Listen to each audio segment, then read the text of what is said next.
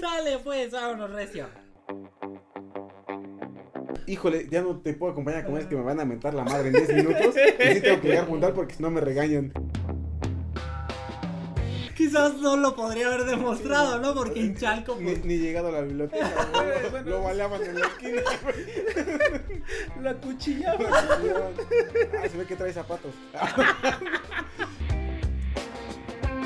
¿Me está diciendo que soy una prostituta de Brasil? ¿O qué? Yo, yo me prostituyo. Yo me prostituyo. A mí no me molesta. Me siento muy orgulloso de eso.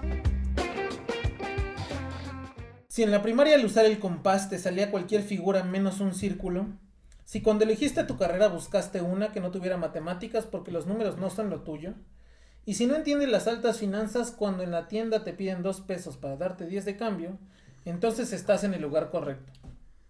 Seguramente has escuchado que las matemáticas están en todos lados, pero nunca has pedido un octavo de queso panela. Cada semana, Eduardo Sánchez, Christopher Tejeda y yo, Miguel Serrano, te lo demostraremos por contradicción. ¿Cómo están, chicos? Muy bien, Miguel, ¿tú cómo estás? Empezando un nuevo mes, Nuevo mes. nuevos proyectos de vida. El pasado ya quedó atrás, cerrando ciclos. Muy bien. Ya, empezando septiembre. Ya, la semana que entra ya es el día de comer pozole. Pozole. tostadas de pata. es el día de disfrazarnos de mexicanos, güey. Ajá. ¿Eh? De revolución. Celebrando la independencia, güey, pero te festejas de revolucionario, ¿no? Revolucionario, sí. Ah, está chico en eso. Ah, huevo. Yo, Bueno, porque si no, si de independencia te tendrías que vestir como con tus trajes azules con rojo, ¿no? Así como De gachupín. muy muy de gachupín, güey. Gachupín, gachupín. Sí. o te- rapatitas es el cura, Hidalgo. Sí, ok. Chris va a vender tostadas de pata, levanta pedidos. Ahorita abre pedidos de una vez, ¿no? Para ver- entregas a domicilio, dice Chris. Gratis. Ajá. Yo- Sí, yo. Entregas gratis a domicilio. Entregas gratis a domicilio. Hasta tu casa. Pero sí, empezamos ya septiembre, ya medio se viene las tostadas, el pozole, los chiles en hogada. ¿Qué más Ah, es? es verdad, los chiles en nogada, No he comido ni uno todavía. Apenas en mi casa hicieron, qué rico. Están buenos. Pues estamos en el capítulo 113. Ya no nos podemos equivocar. Ya Ya no, no. porque ahí está. 113, este, este capítulo para quién está? Este capítulo va dedicado a... Hasta verlos por aquí. Ándale. No creo que me alcancen las letritas, pero este capítulo va dedicado para John Gómez. No, Agradecemos... José Ramón. Ah, sí, cierto. John Gómez fue el capítulo pasado, razón.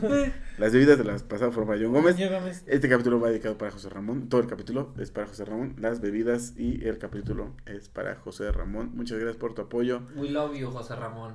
Y si ustedes quieren formar parte de nuestro grupo de Patrons con el que estamos haciendo la vaquera para que Chris se pueda ir al gabacho. para que lo A crucemos. trabajar, güey. eh, para que el coyote nos cobre menos. este, Y allá está- compren los micrófonos y se los traigan más baratos. Tío, me mandan los micrófonos, sí, mijo, ahorita. Por Western Union se los mando. Este, ya no existe Western Union, creo, ¿no? Pero No, sí existe, ¿no? Ya no. ya es muy difícil, ¿no? Sí. Y creo que Banco No, Azteca es- se convirtió en Western Union. Ah, bueno, sí. En Western México, sí. Union se convirtió en West- En, en México sí, Es que pero en Estados se- Unidos es. Es que además ya se puede enviar dinero por todos lados. Ahorrera, Walmart, Electra. Oxxo, Pago el Uber y allá te pago. Mándame- también se puede, sí. man- sí, sí. ma- mándame el producto y te lo deposito en Uber y pues ya está el Uber ahí esperando y ya te estafan, ¿no? Ajá. No que hagan Sí, sí, estafas, sí. no que hagan estafas, amiguitos. Pero sí, este, pues ahí está, ahí están nuestros links de Patreon para que Chris se pueda ir a cumplir el sueño americano. Y ahora sí, sin más. Chris de Santis se va a ir. ¿De qué nos vas a hablar, Niga? Bueno, antes, antes que nada, quiero este. Cosas que no puedes ir a Estados Unidos, niga. Sí, es- eso no, no puedes. Ah, es- sí. es- no puedes decir la N-word. Porque tú vas a decir, I'm Mexican, I can't say niga. Pero estamos en México, así que échale bombón. Este. Bueno, Es que negro. para nuestros escuchas, sí, han visto que normalmente el orden de nuestros capítulos es Chris, Miguel o Lalo o cualquiera, en cualquier orden que ustedes, ¿no?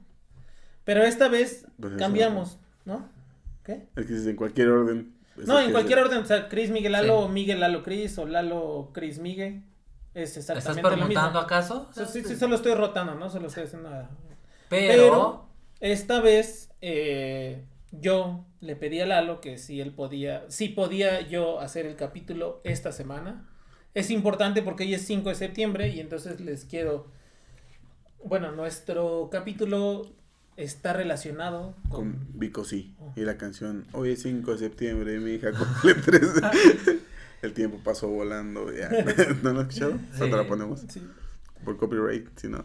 Y lo único que puedo desear. es que, es que, ¿qué, güey? Termina su carrera escolar. ¿No lo has escuchado, güey? Sí. ¿No escuchaste esa Dijo relación? que sí. ¿Ah, sí? Ah. Cochinón. No, digo, ¿Por qué no. cochinón se lo dedica a su hija? No, no, no me la... Ah, es que son las, ep- las épocas. No, no me la sé de memoria, pero sí la he escuchado. Bueno, eh, hoy quiero hablarles de un personaje que un momento importante de su vida va a ocurrir el día de mañana. Todavía no ocurre, va a ocurrir el día de mañana. Que fue muy volver al futuro. Entonces, pues les invito a quedarse a escuchar todo el capítulo para que vean ¿Qué pasó? qué pasó. Bueno, no. ¿Qué de va a hecho, pasar? de hecho, a ver si nosotros podemos estar pendientes y a poner un mensaje en las redes en estos días. Pero bueno, les invito para que vean de qué es este misterio y bueno, no es todo un misterio, sino es una historia real, contemporánea de estos tiempos, es ventaneando, hoy sí es ventaneando aquí, Que eso es contemporáneo. contemporáneo, muy De, de contemporáneo. nuestros tiempos. Tú eres Pedrito Sola, güey. ¿Qué cosas? Entonces, bueno, déjenme empezar diciendo que las universidades públicas han sido desde siempre el germen de las nuevas ideas y los semilleros de la revolución. No en vano, los más reconocidos activistas políticos han pasado por sus aulas. Entonces, no debería ser raro que algún matemático haya o esté involucrado en movimientos contestatarios contra la autoridad. Tal es el caso del personaje del que vamos a hablar hoy, Asat Miftakov, un joven matemático ruso preso por su activismo político. Pero, Pensé ¿Cómo? que era indio. No, se llama Asaf Mistakov. Eso fue, Miftakov. eso fue un prejuicio muy feo de tu parte. pues.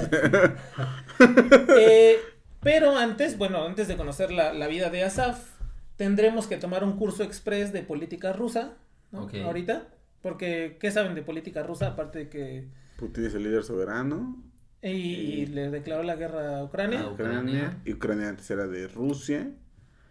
Y la quiere recuperar porque la Eh, OTAN. según Putin, La OTAN la que. Y La lo están amenazando de la los URSS gringos. es el evento geopolítico más catastrófico de la Más era importante. Ajá. Más importante. de- del, Ujú. del mundo. Por eso. Pero entonces, nada más para que entendamos un poquito por qué hay...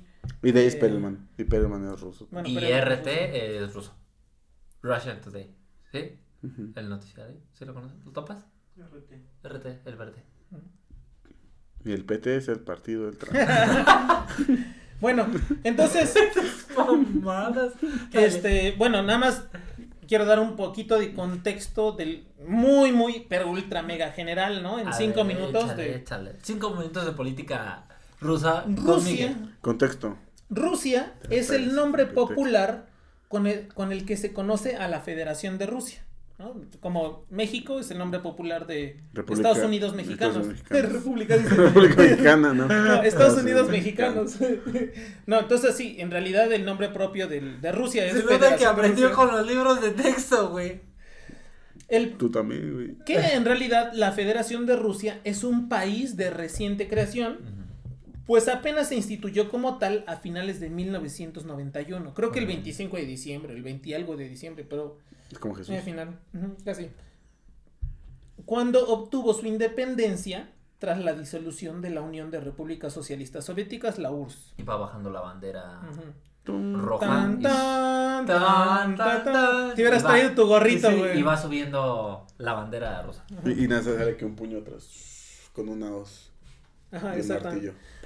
Bueno, pero entonces déjenme decirle que Rusia es una república federal. Ese es, ese es su. No. Su, no- Su tipo de gobierno, ¿no? su- Su tipo de exacto, organización. su organización política es una república federal constituida por 89 entes autóno- autónomos, que son las repúblicas federadas, territorios y distritos. O sea, entre esos 89 hay repúblicas federadas, territorios y, distritos. Ok. Es decir, dentro de la Federación de Rusia hay otros países.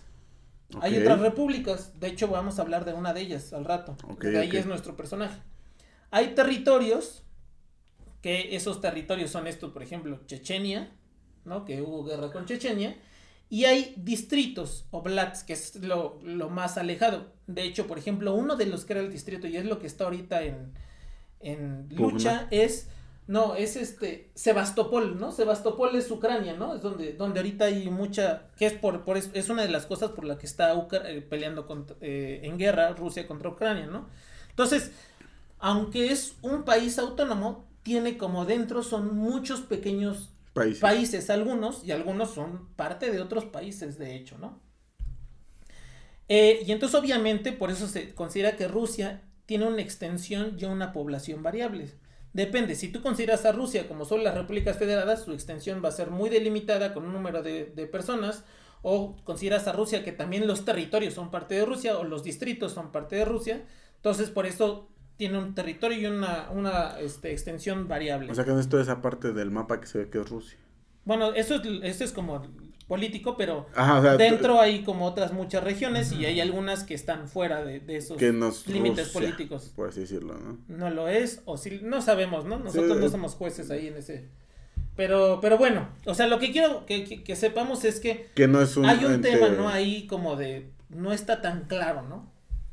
La constitución de Rusia. Como Palestina, eso no es, depende. Exactamente, exactamente.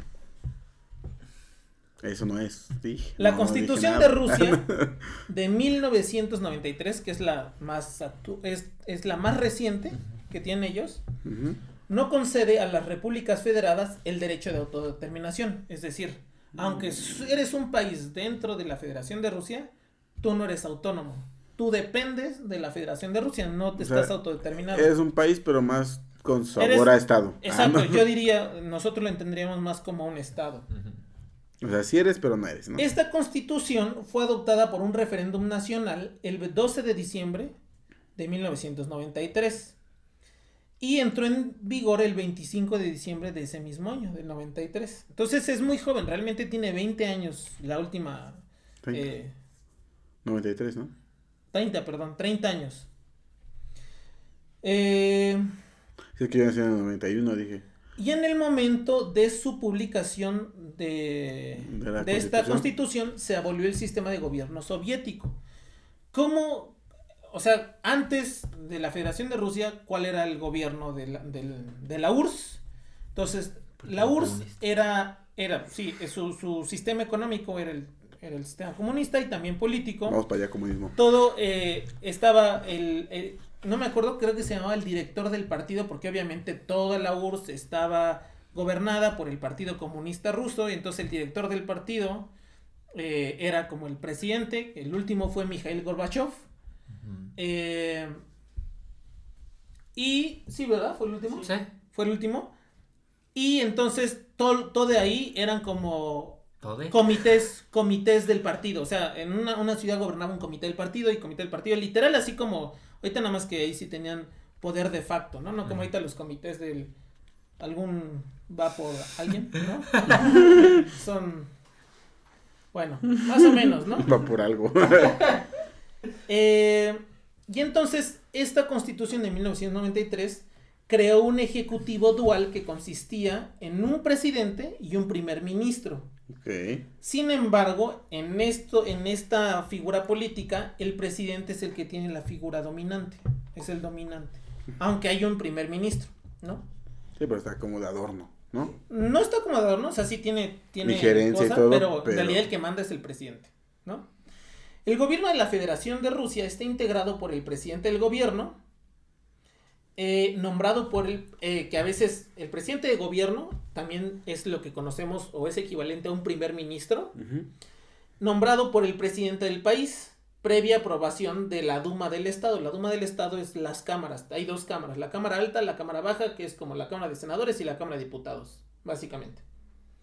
Más vicepresidentes y los ministros federales, nombrados todos por el presidente de la federación a propuesta del presidente de gobierno. es decir, el presidente de gobierno tiene que eh, nombrar al, primer ministro, el primer ministro nombra a todos los demás ministros, pero con la venia del presidente. O sea, como que de, ah, quiero nombrar a él. Mm, no, mejor que sea tal, ¿no? Pero tú lo nombraste. Y entonces ahora, si el que tiene más poder político es el presidente del- de, Del- de- del- de la federación, ¿cómo se elige el presidente de la federación? Bueno, el presidente de la Federación de Rusia es elegido por los ciudadanos del país mediante un sufragio libre, universal, igual, directo y secreto. Mm. Voto, Entre ¿no? comillas, como el, Como el, cual- el de cualquier otro país. Exacto, como el de cualquier país. O sea, es ¿no? democrático, ¿no? Ajá, Sí, exacto, es una democracia. ¿No? En una votación popular celebrada cada seis años al término del mandato presidencial. Y ahorita es cada seis años, pero antes, ah, no hace mucho, de hecho, si no estoy mal, hace unos, pues menos de 20 años, hace 12 años creo, o 15, Duraba cuatro. duraba cuatro Ajá. años, pero ahorita ya dura seis. Entonces dura cuatro, ¿no? Ah, En Estados Unidos dura Y te cuatro. puedes reelegir Una vez. Una vez, ¿no? Una vez. Sí, así. El límite de mandatos para una misma persona al frente de la presidencia federal de Rusia es de dos consecutivos. Pero no existe una limitación en el caso de mandatos separados. O sea, una persona se puede... eh, Son medio Porfirio Díaz, ¿no? es, es lo que te iba a decir, es al tipo Porfirio Díaz. O sea, te puedes reelegir dos consecutivos, cuñado, pero después no estás allí y después puedes regresar. Eh, y para ser elegido presidente se requiere haber cumplido 35 años y tener una antigüedad de al menos 10 años de residencia ininterrumpida en Rusia. El presidente dirige la política interior e internacional del gobierno de Rusia y es también supremo comandante de las Fuerzas Armadas. ¿Y ¿Putin cuánto tiempo lleva siendo presidente? Ah, ah, allá voy, allá voy, voy Ah, a hablar ok, de eso, voy a hablar de eso. Justo porque aquí dije, ah, chinga. No, o sea, digo, suena, pero creo que va más, ¿no? no, pero a ver. El primer presidente de la Federación de Rusia fue Boris Nikolayevich Yeltsin, eh, que ejerció entre 1991 y 1999. cuando dimitió y le sucedió el que en ese momento, en el 99, era el primer ministro de Rusia. ¿Se acuerdan que era el presidente y el primer ministro? Sí. En ese tiempo, en el 99, el primer ministro de Rusia de aquella época era Vladimir Putin. Ah. Y entonces Y- le sucedió. Y justo el, el primer presidente duró dos años. Se religió, ¿no? Ah, Porque allí voy, ¿no? fueron cuatro, como Eh, lo que has eh, explicado, ¿no? Exacto, exactamente. Eh, Putin ejerció una presidencia interina entre el... Ah, bueno, porque además Yeltsin dimite, no termina su periodo, dimite y eh, sí no termina su periodo por, por cuestiones políticas, por presiones, porque decían que era muy corrupto, dimite y entonces Putin Entra a la presidencia, pero hace una presidencia interina entre el 99 y el 2000, que era cuando se acababa el, Su periodo. el de- periodo del otro vato. En el año 2000 gana las elecciones con un 53% de los votos. Este primer mandato termina en 2004 y continúa en un segundo mandato hasta el 2008. Ok, hasta ahí, bien. Entre el 2008, Todo- hasta ahí todo muy constitucional. Muy ¿no? constitu- Todo muy legal. Entre el 2008 y el 2012 deja la presidencia. Putin no es presidente, Y dijo Putin, me voy a ir a Palenque a escribir mis libros. se convierte en primer ministro. Ah, O sea, baja. Baja a primer ministro. Y en 2012, cuando Lord Peña fue electo presidente de México, Putin fue electo para su tercer periodo como presidente hasta el 2018. Y si no mal recuerdo, las únicas dos veces que han venido presidentes rusos a México, una fue, creo, en ese periodo. Y en el 2018, año en el cual Cabecita de Algodón estaría tomando el cargo de su segundo mandato como presidente, ¿no? Porque sí saben que Cabecita de Algodón tiene dos mandatos como presidente. El, constitu- El, que era el, legítimo y después el, Este, ¿no? el constitucional, ¿no? Bueno, pues cuando él estaba tomando el segundo periodo como presidente, cabecita de algodón, Putin estaba tomando el cuarto mandato como presidente. Pero segundo, porque se había despegado de su cargo. Exactamente. De hecho, el mandato de Putin termina el año que entra, en el 24, Igual que el de. igual de que cabecita de algodón. ¿Y qué va a hacer Putin? Entonces, bueno, todo Se esto, va a ir a Moscú. Bueno, todo esto puede decir que en realidad yo he escuchado y he leído y eh, este, ahora que estuve investigando este No sé en qué momento este podcast de matemáticas se convirtió en un podcast de política rusa. Ah, no, porque para allá es cierto. lo dijo al principio. Este, que, bueno, como una figura de autoridad, Putin ya se puede considerar como un dictador, ¿no? O una persona que lleva tantos años en el poder con argucias constitucionales, si quieres. Pero en realidad vemos, al menos desde la constitución de 1993, que el mandato de Putin es legal, ¿no? Ahora, Correcto o incorrecto, eso es otra cosa. esa es pero otra cosa, ¿no? y es algo que no vamos a nosotros decir nada. Y todo queda a título personal de Miguel. ah, claro. Pero lo que sí quiero decir, A y Miguel es- que no le gusta ser funado, ¿verdad? Yo digo que salve. Dios salve a la reina, Dios salve a Putin y hasta ahí, mira. Entre Qué muchas bueno, críticas Presidente, señor. al mandato de Putin, podemos destacar, y no por una opinión personal, sino porque es un hecho ampliamente documentado, ¡Ah! que los procesos democráticos en su país han sido defectuosos, ¿no? Como, Error de como, diciembre. como defectuosos en el 2012, cuando alguien que le gusta mucho el Bacardí entró a la presidencia de, de México. Don ¿no? Bacacho, ¿no? Don Bacacho. Como en el 71 cuando se apagaron las...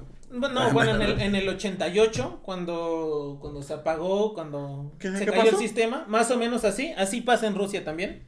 Ok. Eso está documentado.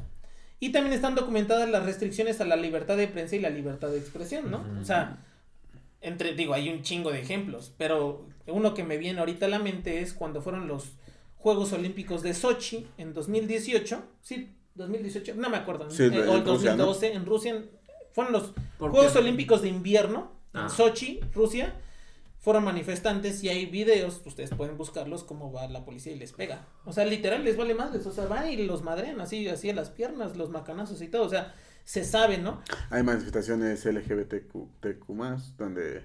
Bueno, además, ¿Y además de los dichos, deja- ¿Y la ahí dónde la dejaste? además de los dichos, ¿no? este, Eh, Gary Gasparov, El Gary Kasparov, el que en un momento fue el, el campeón mundial de ajedrez, eh, está exiliado de, de de Rusia. Porque en las elecciones del 2018 o del 2012 no me acuerdo, bueno, no las las de esas elecciones, él fue candidato presidencial y el gobierno lo boicoteó, no creo que en las del 2018, entonces él se fue, está acusado, lo van a meter a la cárcel si pisa Rusia, en Rusia. Entonces, bueno, hay un montón de cositas así. Entonces, esto ha hecho que se detonen y que haya muchos eh, grupos pues anti-Putin y anti-gobierno en Rusia. Aquí no, aquí llamamos... Aquí le llamamos Va por México, ¿no? A esos grupos. Ya valiendo madre. Dice mi total. Ya lo que venga y que Entonces- chinga su madre ayer de, ti- de una aunque, vez. aunque parece ya el capítulo de Vladimir Putin no lo es. Solo es para dejar un contexto exageradísimamente general y poder hablar de, De nuestro cómo se personaje maneja el protagonista, ¿no? Asaf Mistakov. Miftakov. Ok. Asad Fanisovich Miftakov es un matemático tártaro ruso que nació el 22 de marzo de 1993 en Nizhny Kamsk. Sí, Nizhny- eh, o sea, yo hasta puse ahí cómo se pronunciaba porque no sé. Es Nish, Ajá. en la República de Tartaristán, que es la República Tártara. Es lo que les decía, ¿no? Este personaje pertenece a uno de esos países que está dentro de Rusia. No son Rusia, es otro país distinto, pero, Pero que es no es autónomo, ¿no? Ajá. Desde muy joven mostró interés, es de no- 93, nació en el 93. Sí, tiene 30 años, ¿no? Eh, desde muy joven mostró interés en las matemáticas. En 2010, a los 17 años de edad, participó en la All Russian Mathematical Olympiad for School Children, que es una olimpiada que se, usa- que se, que se hace para eh, muchachos que no están en universidad, ¿no? Para alumnos que no están en universidad. No sé cómo le fue en la olimpiada a Assad, no, no, no dice su biografía, pero hay una base de datos en Kaggle que es una página de internet donde hay muchas bases de datos para ciencia de datos y practicar y cosas así, en. Kaggle, se escribe así Kaggle, con la información histórica de esta olimpiada, o sea, si tú le ponen eh, All Russian Mathematical Olympiad for School Children, te aparece una base de datos de todos los resultados del- de- desde el 2009, que es de la primera vez que se hizo, así que me metí a analizar la base de datos, y bueno, lo que les puedo decir es lo siguiente. Para el 2010 participaron 14 alumnos de la República de Tartaristán. Uno de ellos era Asaf. 5 de noveno, 3 de décimo y 6 de onceavo. Entonces, como Asaf en ese tiempo ya tenía 17 años, en 2010, supongo que cursaría el onceavo grado. No lo sé, pero supongo. Porque Sí, por las fechas. es lo que les decía, ¿no? En el- hace dos capítulos Ajá. con Chris, ¿no? Que Sí, de los los niveles grados, educativos, ajá. ¿no? eh, su- entonces supongo en el 2010 que cursaría onceavo grado. De estos seis alumnos eh, de onceavo grado, Tres de ellos provienen del Liceo Internado número 24 de Nizhny que es de donde Mm, ah. era Asaf, la ciudad donde nació Asaf. Uno de esos tres fue ganador en la Olimpiada en el 2010.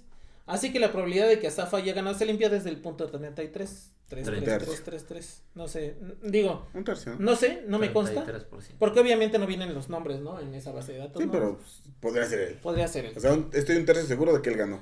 Exactamente. Y si es matemático y tiene historia en Go- Wikipedia, es porque seguro es él. O sea, Probablemente. mi probabilidad sube a un medio. En 2009 ingresó a la Facultad de Mecánica y Matemáticas de la Universidad Estatal de Moscú y se graduó como matemático. Desde, 2000 desde 2015 ha sido estudiante de posgrado del Departamento de Teoría de Funciones y Análisis Funcional del Departamento de Mecánica y Matemáticas de la Universidad Estatal de Moscú. Y digo que desde el 2015 ha sido estudiante de posgrado, es decir, ahorita sigue, sigue siendo estudiante de posgrado.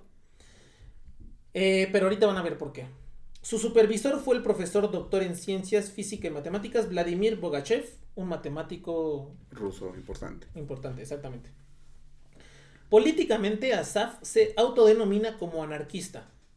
Entonces, como anarquista Mm. y como miembro de, de un este de un país que no es autónomo porque está dentro de Rusia y con todo este contexto, entonces siempre ha sido política, o sea, bueno, ha participado activamente en manifestaciones y se ha visto implicado en varios enfrentamientos con la policía. Es un chico muy Radical. políticamente activo y quizás radical. Vamos a ver, no quiero adelantar teorías, pero nosotros podemos hacernos unas teorías con lo siguiente.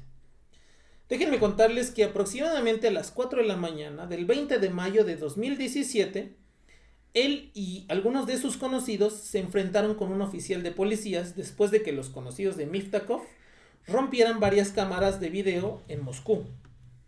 La policía trató de detener a Mistakov y sus amigos, y durante la resistencia, Miftakov roció gas pimienta en la cara del policía, quien recibió quemaduras en los ojos y los párpados. Estoy haciendo comillas para lo que no escuchan. Eso fue contra de comillas. Lo dije en comillas. Miftakov se declaró culpable y el tribunal del distrito de Bertskoy lo condenó a una multa de 45 mil rublos. Entonces en ese momento él dijo, sí, la neta sí, sí, fui yo. sí ok. fui yo. ¿Qué pedo? Ay, Y luego pues, ay, me mamé. le eché, le eché gas pimienta, lo mato, no hay pedo. Lo dentro 30, lo saco otra 40, lo pago, Lo no hay pago, pedo. dice. Lo pago, no hay pedo. Pero, ¿cómo que dice que se va a fornicar a mi ¿Cómo? madre? Como que dice que no quiere darnos derechos. No, dice. Fum, fum, fum, que le echo el gas pimienta. Exactamente, haz de cuenta que hizo un Ferraz. Asaf Mistakov. Felipe Ferras Mistakov. Felipe Ferra, alia Asaf Mistakov. Un, un saludo a la. Como, un, un- no, un hombre así ruso. güey. un hombre ruso así de. A la Dasha, a la Dasha. a la Anastasia. Un, Ah, un saludo a la Rosta Rusia. a la, A la Rosta Ruska. a la eh, Ruperta. El 1 de febrero de 2019, 12 personas fueron detenidas en Moscú conectadas, según las autoridades, otra vez entre comillas, digo entre comillas porque Sí, ahorita van a ver la cantidad de inconsistencia, tal vez. inconsistencias. Eh, según las autoridades, con el movimiento de autodefensa del pueblo. ¿Qué es el movimiento de autodefensa del pueblo? El, auto- el movimiento de autodefensa del pueblo es un movimiento anarquista. No es lo mismo como aquí en México, pero un movimiento anarquista aquí en México es el EZLN, el Ejército de, de Zapatista de Liberación Nacional. Algo así es autodefensa del pueblo. Ok. O sea, es un. Es al- radicales, vatos radicales que sí tienen armas y matan gente y, y toman sangresol de las casas. Hagan- haga- Hagan de cuenta así, ¿no? Es autodefensa del pueblo. Incluido Miftakov. El mismo día, todos, excepto Miftakov, fueron liberados. Y Miftakov fue acusado de fabricar un artefacto explosivo y que supuestamente planeó volar la- una tubería principal de gas. Ven que en Europa, por el invierno, todos usan Gas, gas natural, ¿no? Y él iba hacia una línea principal de gas, según las acusaciones es terrorismo, porque iba a explotar una de esas, ¿no? Y entonces se iba a chingar mucha gente. En el sentido, no que los fuera a matar, sino Si no más a bien cortar que el suministro de iba gas, a cortar el ¿no? suministro de gas. Según Mistakov, después del arresto, fue golpeado. Esto, esto que digo ya, es- ya es algo, una ¿Qué declaración dijo? de Mistakov después.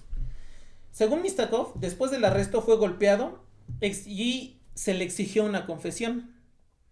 Él no quiso y cuando lo metieron al- al- a la celda, trató de cortarse las venas.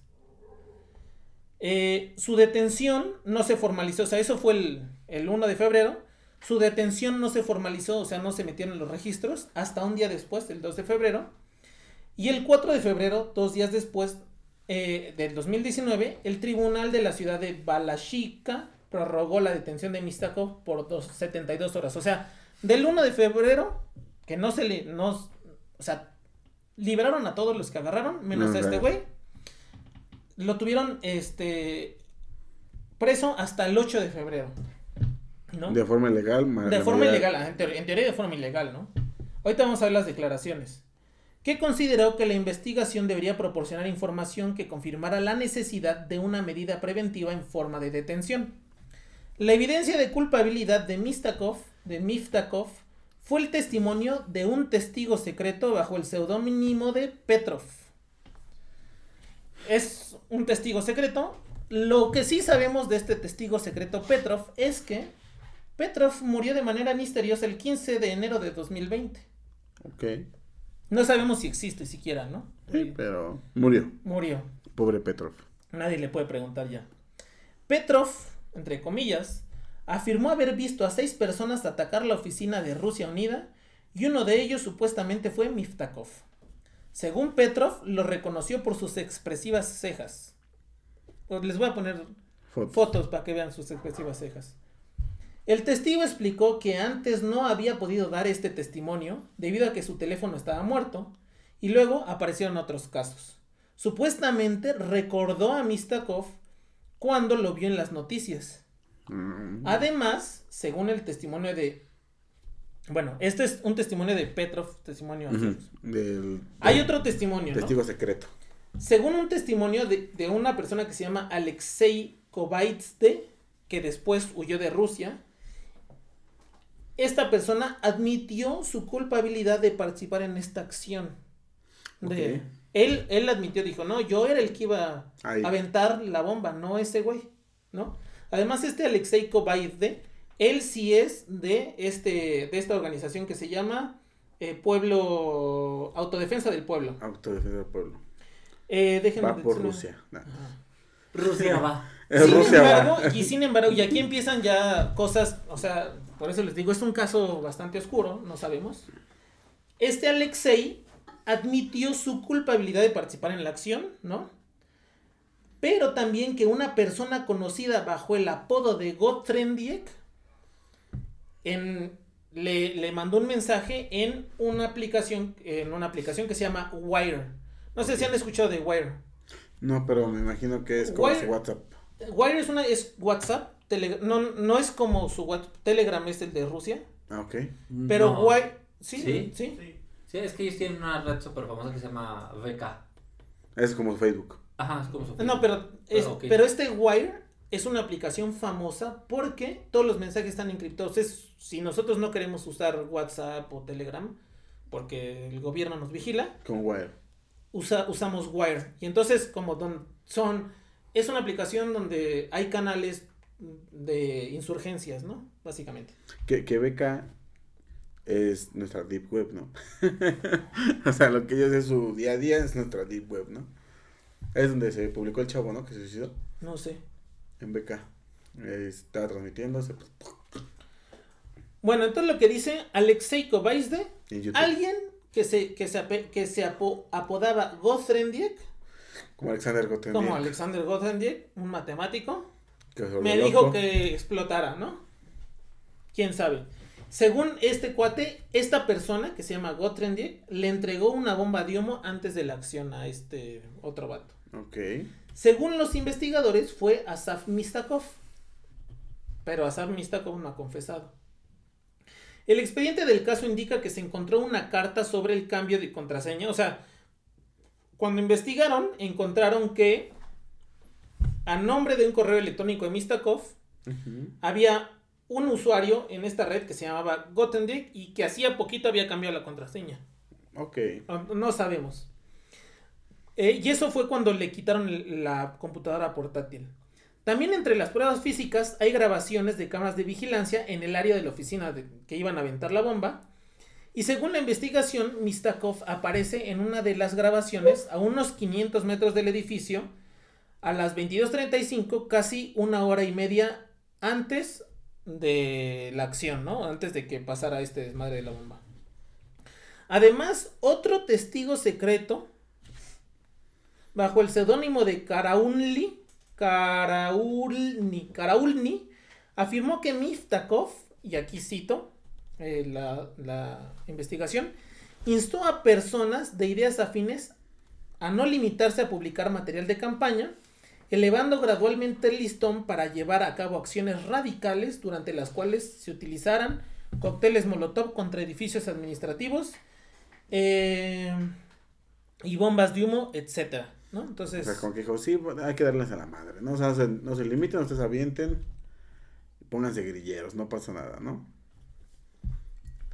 asimismo, según este testigo secreto, el estudiante de posgrado, este Astaf Mistakov, participó en actividades de formación de anarquistas en entrenamiento de combate, lucha con cuchillo, incluso entrenamiento donde se practicaban técnicas contra policías. Duelo a muerte con, duelo a muerte con cuchillos. Exactamente. Y otra vez dijo este Karaunli, este, esta persona secreta, que Miftakov utilizaba el apodo de Gothendiek, ¿no? De Grothendieck, Grothendieck. que es El el de Alexander Grothendieck. Gothendieck, que es, ya hablamos, eh, bueno, Lalo habló de él en un capítulo, que es un matemático también anarquista. Y que se volvió loquito. Se volvió loquito, pero era anarquista, ¿no? Sí, de hecho, todos sus premios los ocupaban, ¿no? Para eh, apoyar autodefensas, de hecho, ocupaba mucho para en Arabia, ¿no? Creo que mandó gran parte de su En premio. muchos lados, Pero pero... una parte de un premio que ganó lo mandó para allá. Entonces hasta aquí, esta es, esta es la acusación, ¿no? O sea, es una acusación de terrorismo. Sí, y fuerte. Eh, y esto fue en 2019, en febrero del O 2019. sea, hace cuatro, no, cuatro Sí, años. cuatro años.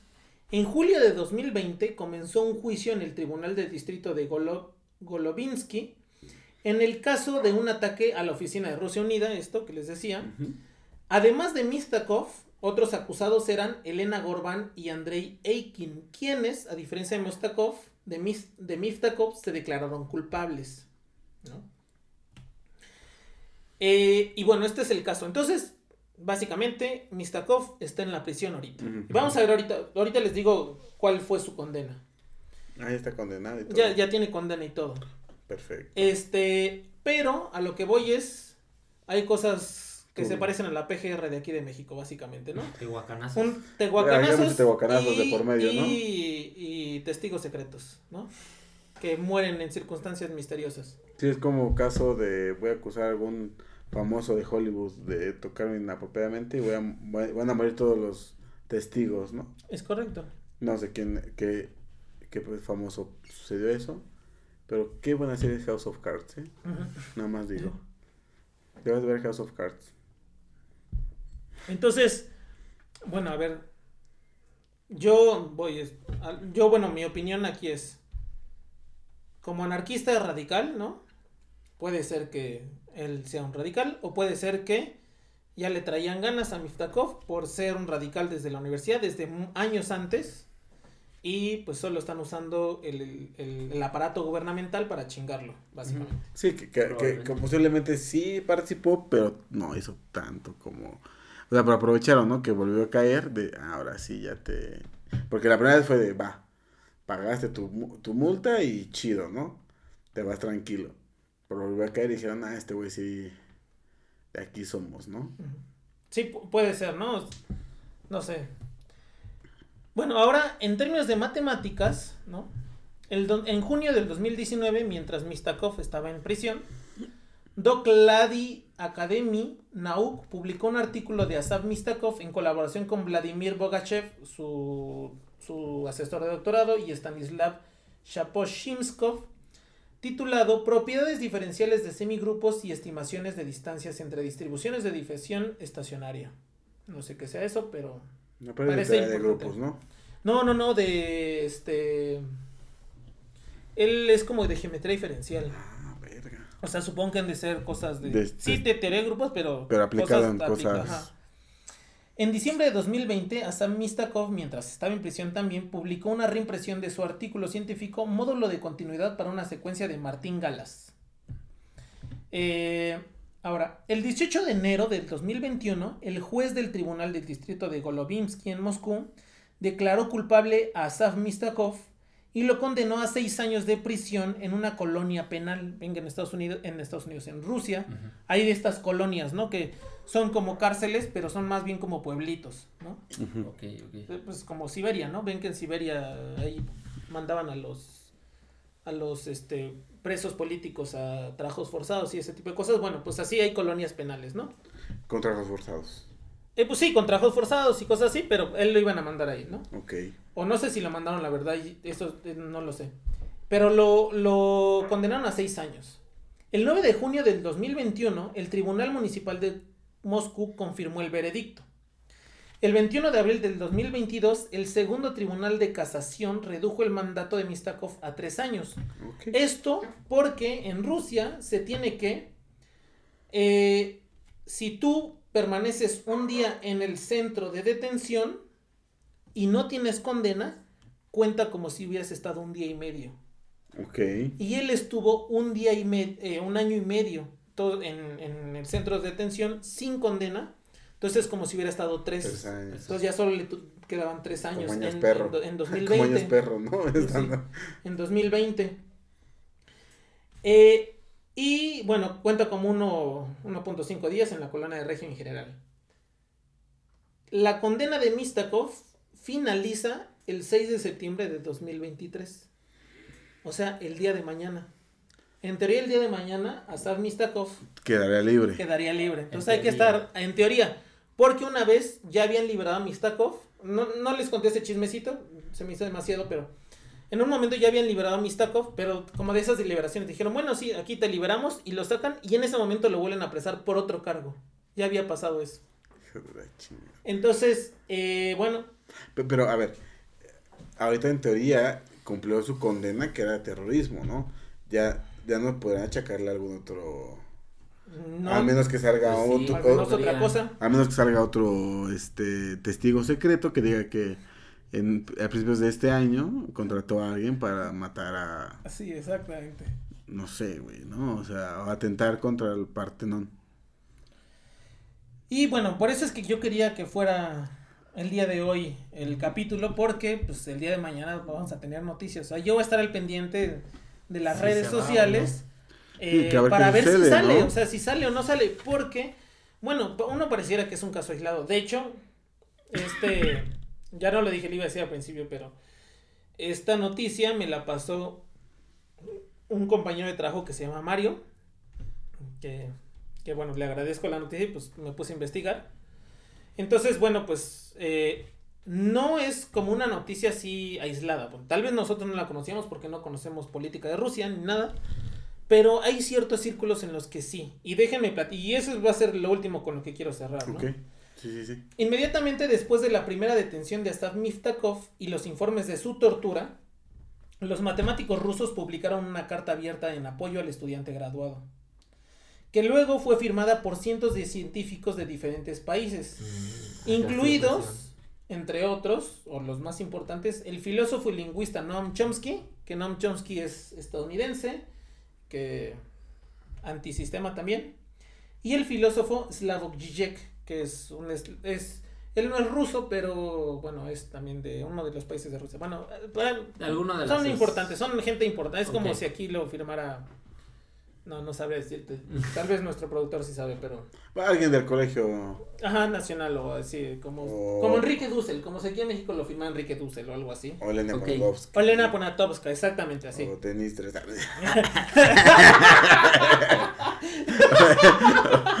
o Víctor Trujillo.